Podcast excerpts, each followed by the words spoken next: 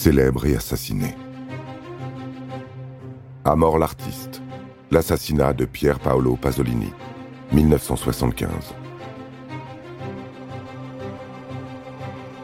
Les écrits et les films de Pier Paolo Pasolini forment encore aujourd'hui une œuvre dérangeante. Cet homme en colère a toute sa vie craché sa haine de la morale et de l'hypocrisie. Il n'a cessé de conspuer la vieille bourgeoisie italienne, ainsi que les jeunes contestataires, de haïr haut et fort la société de consommation et de dénoncer les compromissions, y compris et surtout quand elles concernaient les puissants. Il a dévoilé dans divers quotidiens les liens avérés entre le pouvoir en place et la mafia. Il a crié, on a voulu le bâillonner. Chaque sortie de l'un de ses films fut accompagnée d'une controverse ou d'une attaque en justice. Tant mieux. Pasolini voulait être celui qui choque, dénonce et hurle en ces années de plomb. Il a cependant mésestimé la détermination de ses ennemis à le faire taire. En 1975, Pasolini cinéaste commence à tourner Salo ou les 120 journées de Sodome, une réécriture de l'œuvre du marquis de Sade à l'époque du fascisme italien. Le film, construit comme une descente progressive à travers différents cercles de la perversité, est extrêmement cru et violent. Loin d'exalter la liberté sexuelle, il la dénonce, car elle sert les desseins d'une bourgeoisie perverse qui use de la sexualité comme d'une marchandise et d'une arme de domination. Parallèlement, Pasolini écrivain et journaliste rédige Pétrole, un roman hybride sur les liens entre le pouvoir politique, les services secrets et l'entreprise nationale de pétrole. Pour écrire, il enquête et donc dérange. Il reçoit des menaces de mort, ses amis le préviennent, il va trop loin. Il s'inquiète car pour écrire ou pour draguer, il fréquente des lieux sordides et toujours dangereux.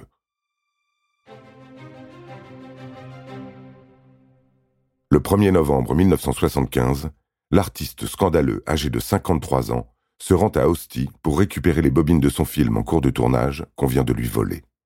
Il part seul et tombe dans un guet-apens sur la plage. On l'attend, on l'entoure, on le frappe. Il crie, appelle au secours et s'enfuit. Mais il est rattrapé et à nouveau frappé. Il fuit encore, ôte sa chemise pour éponger son corps sanglant. Sans pitié, ses bourreaux s'acharnent. On le retrouve au petit matin, crâne explosé, corps lacéré, martyrisé. Plusieurs agresseurs l'ont roué de coups de poing et de planches avant de lui rouler dessus avec sa propre voiture. L'enquête établira aussi que Pasolini avait rendez-vous avec Giuseppe Pelosi, un jeune garçon de 17 ans, amant d'un soir, deux tout au plus. Le cinéaste consommait beaucoup de jeunes adolescents. Pelosi est arrêté et accusé de meurtre. Il faut à la justice un coupable, car Pasolini est mondialement connu. Le procès est organisé pour que le jeune homme soit moralement innocent. Il est présenté comme l'adolescent que la star exploite et pervertit, et qui finit par se rebeller. Ce n'est pas le procès de Pelosi qui a lieu, mais celui du pervers Pasolini. Pour avoir assassiné un poète, Giuseppe Pelosi, encore mineur au moment des faits, est condamné à neuf ans et demi de prison.